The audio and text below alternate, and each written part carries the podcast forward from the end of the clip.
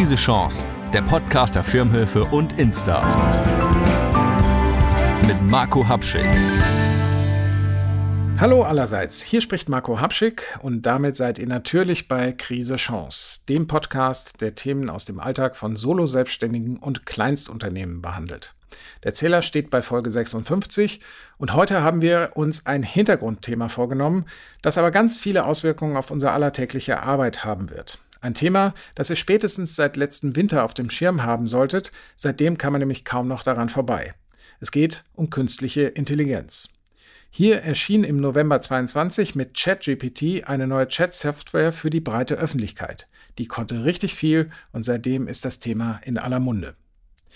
Wie kann ich solche KI-Systeme für mein Business benutzen? Und wo muss ich vielleicht fürchten, bald kein Geschäft mehr machen zu können, weil meine Leistung von solchen Robotern durchgeführt wird? Ein hochemotionales Thema mit ganz vielen fachlichen Fragen also. Deswegen habe ich mir Verstärkung geholt. Herzlich willkommen, Jan Schmidt, Prüfer von Confiers IA Solutions in Hamburg. Vielen Dank. Hallo, Hallo Marco. Jan, wer bist du und was bringt dich zum Thema KI? Ja, ich bin Jan Schmidt-Prüfer. Ähm, ich äh, bin 41 Jahre alt. Ich bin jetzt schon seit 2007 in unterschiedlichen unternehmerischen und selbstständigen Tätigkeiten unterwegs, alles rund um Beratung.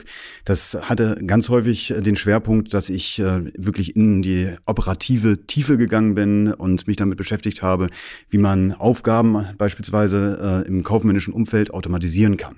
Und da ist man natürlich dann jetzt auch relativ nah dran ja. an der Entwicklung und äh, dementsprechend habe ich KI schon immer verfolgt okay. und jetzt neu eben die Confias äh, gegründet, einfach um diesem Thema dann auch Rechnung zu tragen. Okay. Das heißt, du hast einen IT-Hintergrund und hast so einen Automatisierungshintergrund und bist darüber dann an das Thema gekommen. Ja, also von Hause aus bin ich eigentlich BWLer, ja. äh, habe aber immer einen gewissen technischen äh, Aspekt bei mir in der Vita gehabt okay. und äh, versuche aber auch wirklich da äh, nicht aus der ähm, ITler-Perspektive drauf zu gucken, sondern was bedeutet das eben für unsere Businessprozesse. Ja. Na, das ist doch genau das, was wir heute brauchen. Lass uns am Anfang mal definieren. Thema künstliche Intelligenz, Artificial Intelligence ist ja das englische Wort dafür. Worüber genau reden wir da und worüber vielleicht auch nicht? Ja, also die künstliche Intelligenz, wenn ich die jetzt einmal definieren sollte, würde ich sagen, ist eine Software, die ähnlich wie ein Mensch Aufgaben löst. Um das vielleicht mal ein bisschen zu illustrieren. Also um das mal auch abzugrenzen zu einer klassischen Software. Eine klassische Software ist wie ein Koch, der eine, einen Pfannkuchen backen möchte. Der hat dann ein Rezept für diesen Pfannkuchen, beispielsweise 100 Gramm Mehl und äh, 20 Gramm äh, oder 20 Milliliter Wasser und noch zwei, zwei Eier dann rein. Und dann wird er immer nach diesem Rezept das backen.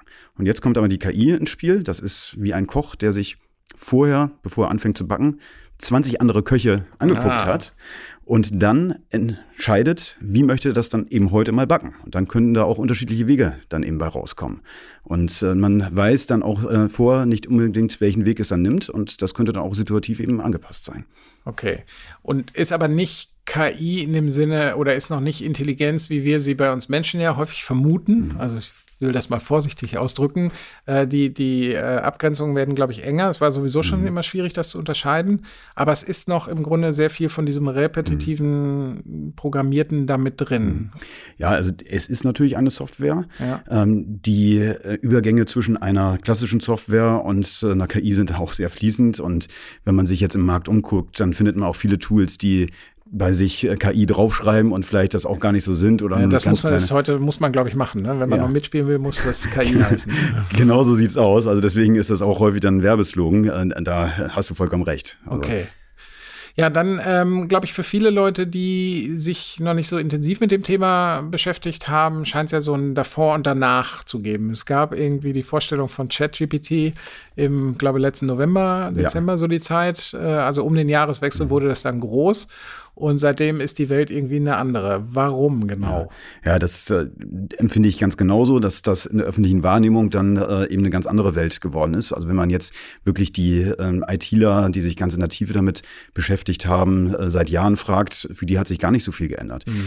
Was sich eben geändert hat, ist mit ChatGPT, das auf diese Sprachmodelle, die vorher schon da waren, zurückgreift einfach eine andere Oberfläche da ist. Mhm. Diese Oberfläche ist wie ein WhatsApp, ein, ein Chatprogramm, was es eben der breiten Masse an Menschen zugänglich gemacht hat. Und jetzt kann man das eben dann auch nutzen. Und äh, dadurch äh, gab es dann ja eine, eine Flut an Nutzern, die da draufgesprungen sind, weil man es plötzlich dann ohne große Hürden nutzen konnte. Und mhm. äh, diese Aufmerksamkeit, die das äh, dann nach sich zieht, führt jetzt eben auch dazu, dass äh, alle großen Tech-Konzerne, die vielleicht auch schon länger was in der Schublade hatten, sich jetzt auch genötigt fühlen, das auch an den Markt zu bringen. Und mhm. deswegen ist das halt eine Beschleunigung in der gesamten Entwicklung, die da ähm, zumindest gefühlt nach außen, aber auch teilweise tatsächlich in den Systemen ähm, dann stattfindet. Ja. Also bei mir selber war es so, ich kenne das KI-Thema auch bislang eher so aus diesen klassischen Bereichen, Bilderkennung, äh, Medizintechnik, glaube ich, ist auch einiges äh, los. Und jetzt kam aber das Sprachthema dazu. Mhm. Oder kam es überhaupt dazu? Oder was, was meint man ja. überhaupt, wenn man sagt, das ist ein Sprachmodell? Ja, also das Sprachmodell als solches gibt es eben schon länger. Also wenn man sich mal jetzt das Beispiel ChatGPT wieder rausgreift, ähm, ChatGPT ist im Grunde genommen ja eine Verbindung aus eben einer Oberfläche, die wie ein mhm. äh, Chat funktioniert und im Hintergrund diese Sprachmodelle, Natural Language Processing, äh, was im Hintergrund dann läuft und dann angesteuert wird über diese Oberfläche. Und diese Systeme gibt es äh, auch schon länger. Die sind jetzt aber äh, nochmal deutlich weiterentwickelt worden. Im Wesentlichen sind da mehr Parameter dann reingeflossen, die sind besser trainiert worden, diese Modelle, da sind mehr Daten drin, wenn man das so äh, darstellen möchte, sodass dann auch die ähm, Rückmeldungen jetzt besser geworden sind. Okay, aber am Ende sind Spracherzeugungsmaschinen, so müsste man es eigentlich beschreiben. Genau, also das sind, wenn man es jetzt technisch äh, betrachtet, natürlich etwas äh, komplexere Maschinen, da sind ja diese neuronalen äh, Netzwerke dort hinter. Mhm. Ähm, aber unterm Strich sind es Computerprogramme, wo äh, dann auf eine gewisse Art und Weise eine Rückmeldung gegeben wird, die mehr oder weniger dann zu der Frage, die man gestellt hat, passt. Also es wird halt erstmal verstanden, was äh, möchte man dort äh, dann haben, wenn man halt einen sogenannten Prompt, also eine Anfrage an dieses mhm. Sprachmodell stellt. Und dann äh, gibt es mit gewissen Wahrscheinlichkeiten, die im Hintergrund berechnet werden, dann äh, Wort für Wort diese Antwort zurück. Mhm. Das heißt, das Verstehen ist ja schon die erste Hürde. Das klappt ja bei Menschen schon auch nicht so richtig. Also, was hast du mich jetzt eigentlich gefragt? Was war gemeint? Mhm. Und dann darauf noch eine passende Antwort zu geben, die auch nur mit einer gewissen Wahrscheinlichkeit dann mhm. äh, richtig ist, das genau. äh, ist, glaube ich, das Zentrale. Ich hatte das jetzt auch so verstanden, also dass diese Sprachmodelle im Grunde reine Statistik sind. Mhm. Äh, die Maschine versteht die Inhalte also eigentlich nicht, sondern hat nur eine Wahrscheinlichkeit, was ist das nächste Wort. Es gibt ja da auch so ein Spiel, ja. äh, Jan und ich machen das häufiger mal bei, bei Ansprachen, dass äh, einer sagt das eine Wort und der nächste ergänzt das und dann kommen ganz lustige Sachen dabei raus. Ja. So ungefähr habe ich mir immer Sprachmodelle vorgestellt, dass die aber am Ende geht es eben um diese Kernfrage, stimmt das fachlich, inhaltlich überhaupt oder ist es einfach nur ein statistischer Zusammenhang? Mhm. Kann man das noch so sagen oder ist die Entwicklung ja. da auch mittlerweile viel weiter? Also dass es eine reine Statistik ist, das würde ich insofern nicht sagen, als dass äh, reine Statistik darauf hindeuten würde, dass eigentlich immer das Gleiche rauskommen müsste. Mhm. Also das äh, klingt sehr deterministisch, also sozusagen, dann muss immer dasselbe dann folgen. Das ist nämlich hier gerade ja nicht so, weil äh, durch dieses Denken, das da im Hintergrund stattfindet, ähnlich wie bei uns Menschen, einfach unterschiedliche Antworten dann kommen können. Und die müssen dann auch nicht gleich zwingend falsch sein, sondern es kann einfach eine unterschiedliche Beurteilung sein also, oder halt einfach eine unterschiedliche Aussage. Wenn draußen die Sonne scheint, kann man sagen, die Sonne scheint oder man kann sagen, das Wetter ist schön. Ja. Und äh, wenn es rein statistisch wäre, dann müsste halt immer genau die gleiche Antwort dann rauskommen. Ja, Und das, das ist stimmt. genau ein Unterschied eben, äh, wie bei dem ähm, Bäckerbeispiel, dass man da halt nicht immer nur dem einen Rezept folgt, wie bei einer klassischen Software, sondern halt unterschiedliche Ergebnisse erwarten kann. Ja. Das führt dann aber eben auch dazu, was du auch angesprochen hast, und das stimmt, dass auch Fehler auftreten können. Das sind diese sogenannten Halluzinationen. Mhm. Das bedeutet, dass man eben von so einer Sprachsoftware, wenn wir über die jetzt äh, sprechen, also diese Natural Language Processing Programme wie ChatGPT, nicht erwarten können, dass sie immer die Wahrheit zurückgeben. Da kommt es sehr stark darauf an, welchen Fall man da verwendet. Äh, also was man dort fragt, so kriegt man dann halt auch eine Antwort. Ich mache noch mal ein Beispiel. Also wenn ich jetzt wissen möchte, wer Angela Merkel beispielsweise ist, mhm. dann ist es besser, wenn ich das Wikipedia frage, als wenn ich das ein ChatGPT frage. Ja, man hört und liest da von wilden Beispielen. Ja, genau. Aber ich habe es selber für mich selber noch nicht ausprobiert. Ich muss das dringend mal machen, wer ich denn in Wahrheit bin. Ja, ja solltest du unbedingt einmal machen. Ähm, je spezifischer die Information ist, die man da fragt, also je enger zusammengeschnitten das ist, desto höher ist die Wahrscheinlichkeit, dass man dort eine Falschaussage dann zurückkriegt. Mhm. Denn im Hintergrund sind halt ganz, ganz viele Daten reingeflossen. Aber wenn da halt keinmal oder nur einmal Marco Hatschik drin aufgetaucht ist, dann könnte es sein, dass es sich dann irgendwo mal einen anderen Namen Hatschik äh, raussucht und einen anderen Namen Marco und da dann Informationen ja. dann zusammenmixt. Wenn aber äh, du jetzt äh, ehemaliger Bundeskanzler äh, oder amtierender Bundeskanzler kommt wärst, noch, kommt noch, kommt noch äh, dann wären halt viel mehr Informationen in dieses Training dieses Modells reingeflossen und dann wäre die Wahrscheinlichkeit der Antwort, dass die korrekt ist, deutlich höher. Ja. So muss man sich das so ein bisschen äh, ja. dann vorstellen. Das heißt, dass man so ein Sprachmodell wie ChatGPT dann eben nicht für ganz spezifische Wissensfragen nutzen sollte, sondern äh, eben eher, wenn man eine Art Gesprächspartner haben möchte, mit dem man in Dialog geht. Also man kann das vergleichen mit, wenn ich eine Frage habe, konnte man in der Vergangenheit zu meinetwegen sowas gehen wie gutefrage.net mhm. und dann halt mit anderen Experten sprechen, die äh, dazu vielleicht eine Antwort dann wissen zu diesem Thema. Und so funktioniert auch ChatGPT. Das ist halt einfach ähm, äh, zu Wissensfragen eine Antwort liefern kann. Nun muss man dann aber immer im Hinterkopf behalten, dass dieser Experte, mit dem man dann spricht, auch mal vielleicht nicht die richtige Antwort ja. hat. Also bei Menschen, das, das ist sowas, was mich ohnehin immer fasziniert, wenn wir über Technik sprechen. Ne? Da haben wir plötzlich einen Absolutheitsanspruch, den wir bei Menschen irgendwie äh, genau. nicht so sehr verfolgen. Da rechnen ja. wir immer damit, dass, oder wir müssen ehrlicherweise damit rechnen, dass das Gegenüber einfach Mist erzählt. Die Maschine, ja. glauben wir immer, muss dann das Richtige sagen. Ne? Das ist eine ganz interessante Erfahrung, die wir mit diesen Maschinen gemacht haben. Äh, ich finde, das ist genau die richtige Beobachtung, denn ähm, in der öffentlichen Wahrnehmung ist das aus meiner Sicht auch viel zu sehr drin dass die Leute denken, dann muss das jetzt ja alles richtig sein, was dort äh, kommt äh, als Antwort. Genau. Und das kann gar nicht der Anspruch sein, wenn wir hier äh, Maschinen so trainieren, dass sie im Grunde genommen ähnlich denken wie wir Menschen. Ja. Denn wir Menschen sind eben ja auch nicht unfehlbar. Ja, genau. Ich kenne die Diskussion ja aus diesem ganzen Bereich selbstfahrende Autos, ne? mhm. ne? Diese ganzen Tesla-Autopiloten ja. und sonst wie, von denen man plötzlich einen, einen Unfehlbarkeitsgrad mhm. erreicht, der weit über dem schon jetzt ist, was, was wir Menschen irgendwie leisten, aber es reicht irgendwie nicht. Ja, genau so sieht es aus, weil man dann halt äh, den Anspruch eben hat, wie du das ja. eben auch sagtest. Und ähm, ich denke, da ist aber das auch noch so ein bisschen dadurch äh, entstanden, dass man eben von klassischer Software es eher gewohnt ist, dass immer die klare gleiche Antwort kommt, also soll sie dann eben auch immer dann richtig sein. Und äh, jetzt ein bisschen umdenken muss, dass mhm. das eher menschenartiges Denken ist, was äh, hinter einer KI eben steckt. Das also ist ja auch muss genau plötzlich wieder mitdenken. Ja, ja. Und das ist ja auch genau der wesentliche Punkt. Also die ähm, KI, die jetzt im Umlauf ist, die wird dann eben richtig gut, wenn im Hintergrund dann nochmal ein Mensch sitzt, der sie erstens richtig anleitet über die richtige Aufgabenstellung und zweitens dann anschließend das Ergebnis sich nochmal anschaut. Okay. Ja, dann sind wir jetzt endgültig drin. Dann verlassen wir jetzt mal den Grundlagenteil. Ich glaube, wir haben das ein oder andere äh, äh, jetzt schon mal da mitgenommen. Viel spannender ist jetzt, was heißt denn das für den Alltag? Gerade wir haben ja hier einen Podcast für äh, Kleinstunternehmen, Solo-Selbstständige, aber auch viele andere Berufsfelder sind ja jetzt massiv äh, davon betroffen oder sind zumindest verunsichert, ob sie betroffen mhm. sind. Was ist deine Prognose? Wo hm. wird sich was verändern und wie wird man mit KI-Systemen, ja. Sprachmodellen etc. in Zukunft arbeiten? Ja. Also wenn wir uns angucken, was jetzt an verschiedenen KI-Systemen da ist, dann kann man schon sagen, dass mit dem, wenn man das jetzt überall einsetzen würde, auch im Grunde genommen fast jeder Job, insbesondere wenn äh, es um kaufmännische Tätigkeiten, um Tätigkeiten am Computer geht, betroffen sein kann oder auch sein wird. Das heißt aber nicht, dass Strecken von Leistungserbringung durch KI jetzt damit ersetzt werden können.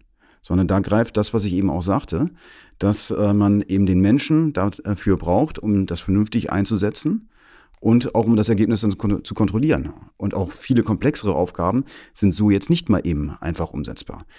Das heißt, man muss äh, die verschiedenen KI-Systeme oder Tools, die es dort gibt, sei es jetzt für äh, Bildgenerierung oder eben diese Sprachmodelle, über die wir sprachen, oder dass man äh, Musik äh, plötzlich erstellt, also gibt es ja ganz unterschiedliche äh, Anwendungsfälle, immer als eine Art Hilfsmittel begreifen. Also KI kann ein Assistent sein, der einem hilft. So, und das kann natürlich dazu führen, dass, äh, wenn ich jetzt mal auf die Solo-Selbstständigen ähm, zurückkomme, dass, wenn das eine sehr enge Leistungserbringung ist, die sie dann haben, dass sie beispielsweise nur Fotos erstellen, dann äh, könnte es sein, dass äh, Sie da äh, in Ihr Geschäftsmodell nochmal reingucken müssen, ob Sie das nicht anders dann machen. Aber dann ist es vielleicht auch genau die Möglichkeit, dass man sagt, okay, dann nutze ich die KI, um schneller und mit höherer Qualität das dann eben zu machen. Aber der Einzel ist dann auch immer noch notwendig. Okay.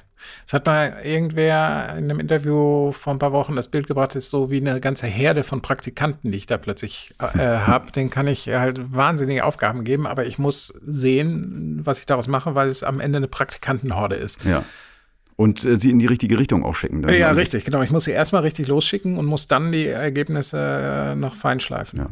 Aber die, die Strecke dazwischen ist natürlich auch spannend, ne? weil da ist natürlich viel, äh, viel ähm, Effizienzgewinn drin. Ganz genau. Ähm, wenn man jetzt, ich meine, viele Leute lassen sich jetzt gerade reden oder Ansprachen oder sonstige Dinge dann von ChatGPT vorbereiten. Das ist natürlich ein irrer Zeitgewinn. Ja. Wenn man dann hinterher einfach noch mal eine Viertelstunde drüber guckt und ein paar entscheidende Fehler ausbügelt und die richtigen Namen einsetzt. Genau so sieht es äh, aus. Ja. Dann, dann habe ich natürlich vielleicht trotzdem am Ende ein tolles Ergebnis. Ja. Ist das deine Empfehlung? Sollte man so auch als Selbstständiger auf diese Tools gucken? Auf jeden Fall. Also man sollte sich eben angucken, was ist das eigene Geschäftsmodell und wo kann ich die Tools dafür einsetzen. Also im Moment kommen 1000 Tools in etwa pro Monat neu mhm. auf den Markt. Wahnsinn. Ganz, ganz viele sind allerdings auf äh, diese Sprachmodelle mit speziellen Use Cases äh, dann äh, aufgesetzt. Da kann man sich dann das raussuchen, was für einen das Beste ist. Mhm. Und äh, dann eben nicht den Anspruch haben, dass es äh, eben die gesamte ähm, Aufgabenstellung, die man hat, löst, sondern man muss halt damit dann üben, wie man es am besten einsetzt und dann die Effizienzgewinne, die du eben ansprachst, dann eben auch nutzen. Und dann ist das eine gute Sache. Dann lass uns doch vielleicht noch mal über die eigentlichen Inhalte und, und den Daten-Background da sprechen. Also so wie ich das sehe, basiert das ja äh, auf, auf diesen jahrzehntelang jetzt gesammelten Daten, die die Tech-Konzerne von uns 24 Stunden absaugen und dann die Maschinen damit trainieren. Ich meine, so sehen wir ja zumindest jetzt mal einen Effekt davon, wenn dann zumindest vernünftige äh, äh Datengrundlagen dabei rauskommen. Aber was mache ich denn jetzt damit? Das heißt, ich würde im Grunde genommen diese, diese, diesen fremden Datenstamm würde ich dann benutzen? Sind diese ganzen Rechtsfragen da schon geklärt, wem das gehört oder was man damit darf? Ja, also da gibt es natürlich noch viele äh, Klärungsfragen. also da ähm, läuft ja auch noch Gesetzgebung jetzt aktuell in der EU, aber auch die gesamte Welt, also im Grunde genommen jeder Staat beschäftigt sich damit. Ähm, was man vielleicht hier mitgeben kann, ist, äh, dass das Thema Datenschutz extrem wichtig ist. Also es ist auf jeden Fall in der jetzigen Rechtsgrundlage, wenn man hier von Deutschland spricht, eine Verletzung der Datenschutzgrundverordnung, wenn man da persönliche Daten beispielsweise von seinen Mitarbeitenden oder von äh, Geschäftskollegen oder Kunden mit reinspielt. Das heißt, um wenn um Arbeitszeugnis zu machen oder zum Beispiel um Arbeitszeugnis okay. zu machen oder wenn man ein Angebot an einen Kunden erstellen ah, ja. möchte, dann sollte da bitte nicht der Name des Kunden drin stehen und nicht die Adresse. Mhm.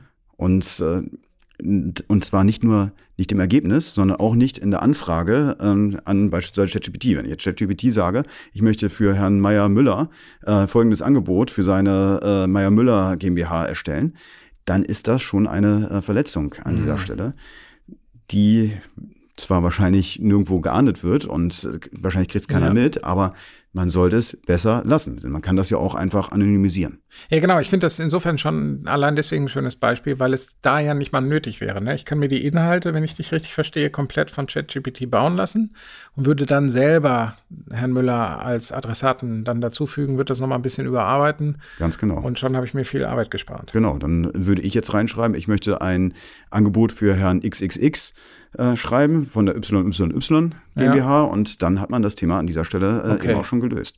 Gleich gilt übrigens mich auch für Firmengeheimnisse. Das wollte ich nämlich jetzt ansprechen. Also was, was wäre denn da dein Tipp oder wo ist denn da die Grenze? Irgendwo gebe ich doch Know-how in diese Maschinen. Mhm. Also die Grenze ist dort, wo es dann halt wirklich echtes Know-how ist, was es sonst eben nirgendwo gibt, was äh, vielleicht noch jemand äh, dann äh, abziehen könnte.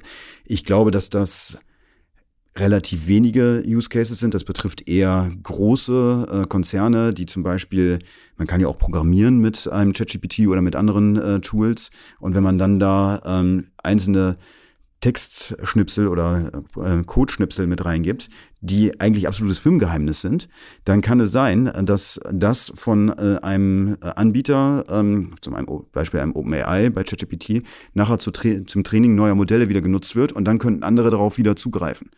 Und da sollte man dann so ein bisschen aufpassen.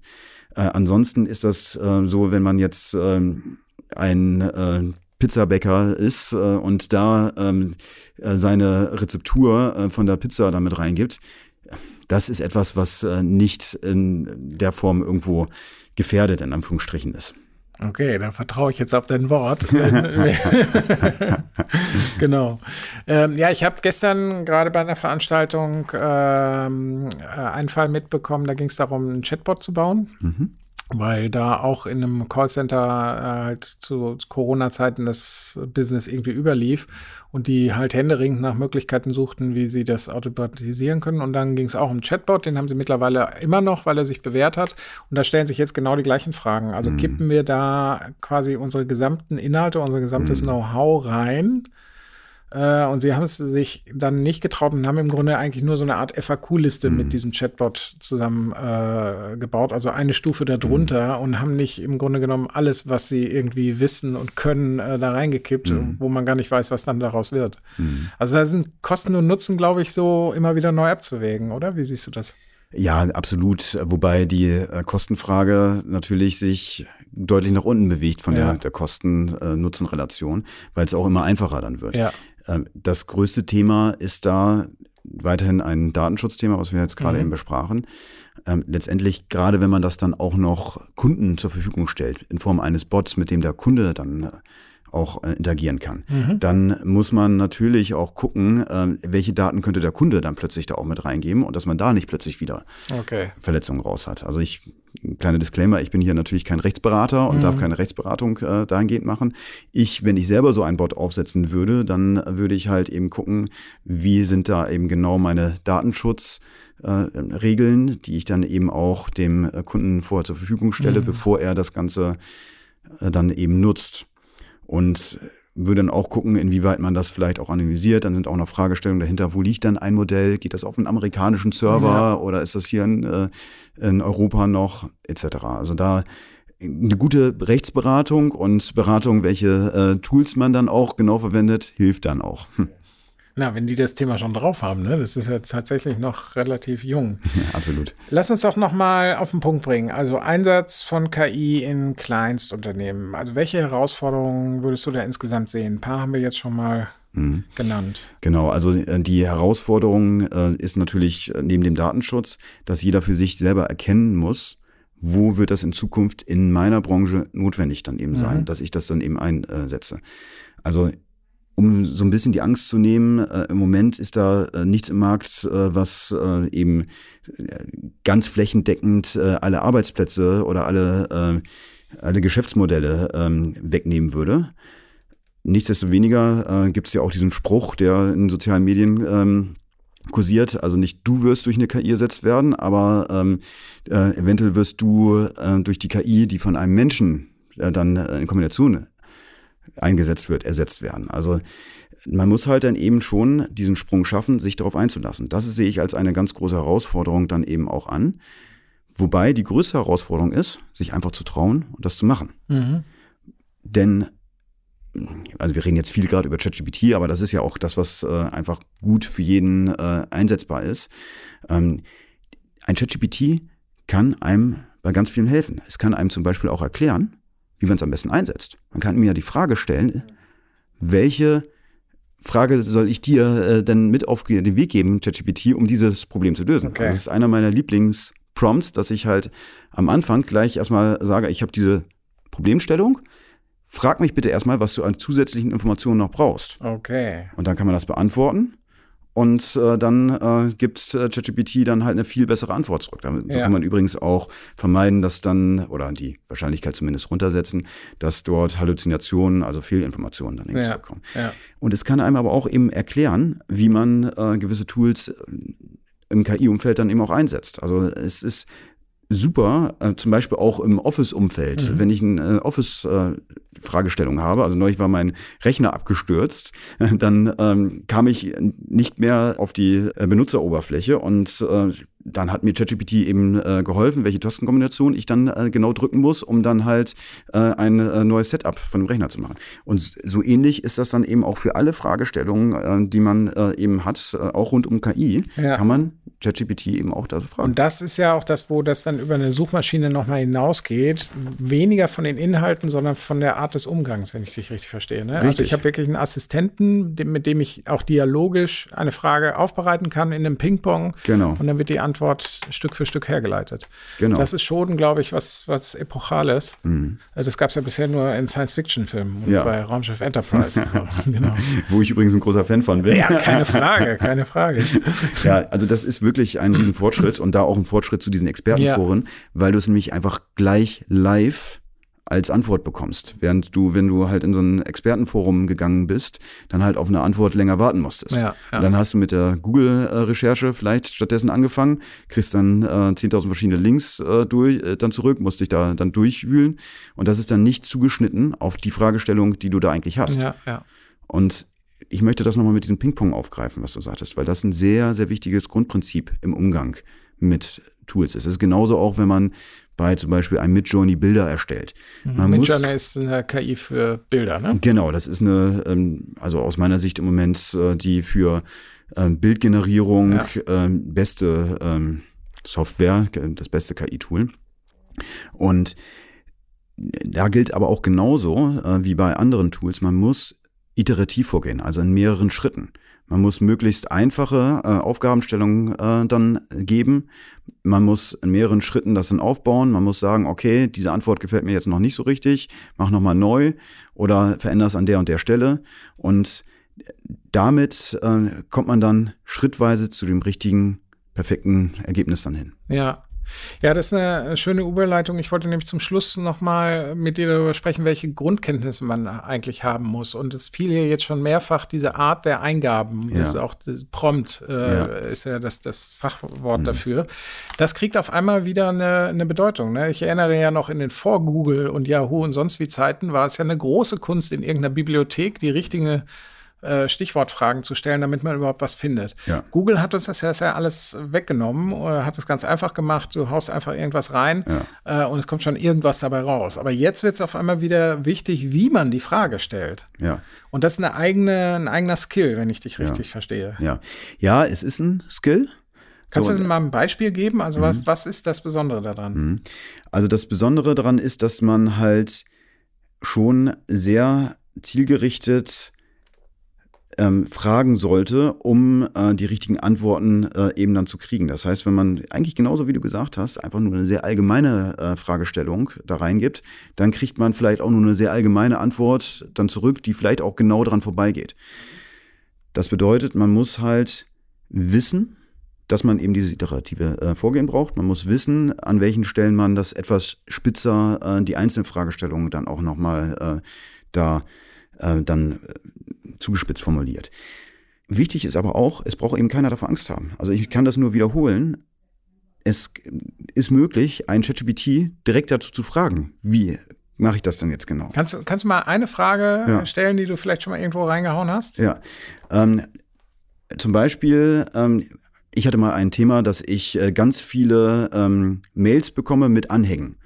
Äh, das sind äh, Rechnungsinformationen, die in die Buchhaltung müssen. Und die, also wirklich täglich äh, 20, 30 Stück. Und das immer einzeln runterzuladen äh, mit Klick, das ist halt sehr, sehr ungünstig. Deswegen habe ich gesagt, ich möchte jetzt ein Makro haben, Mhm.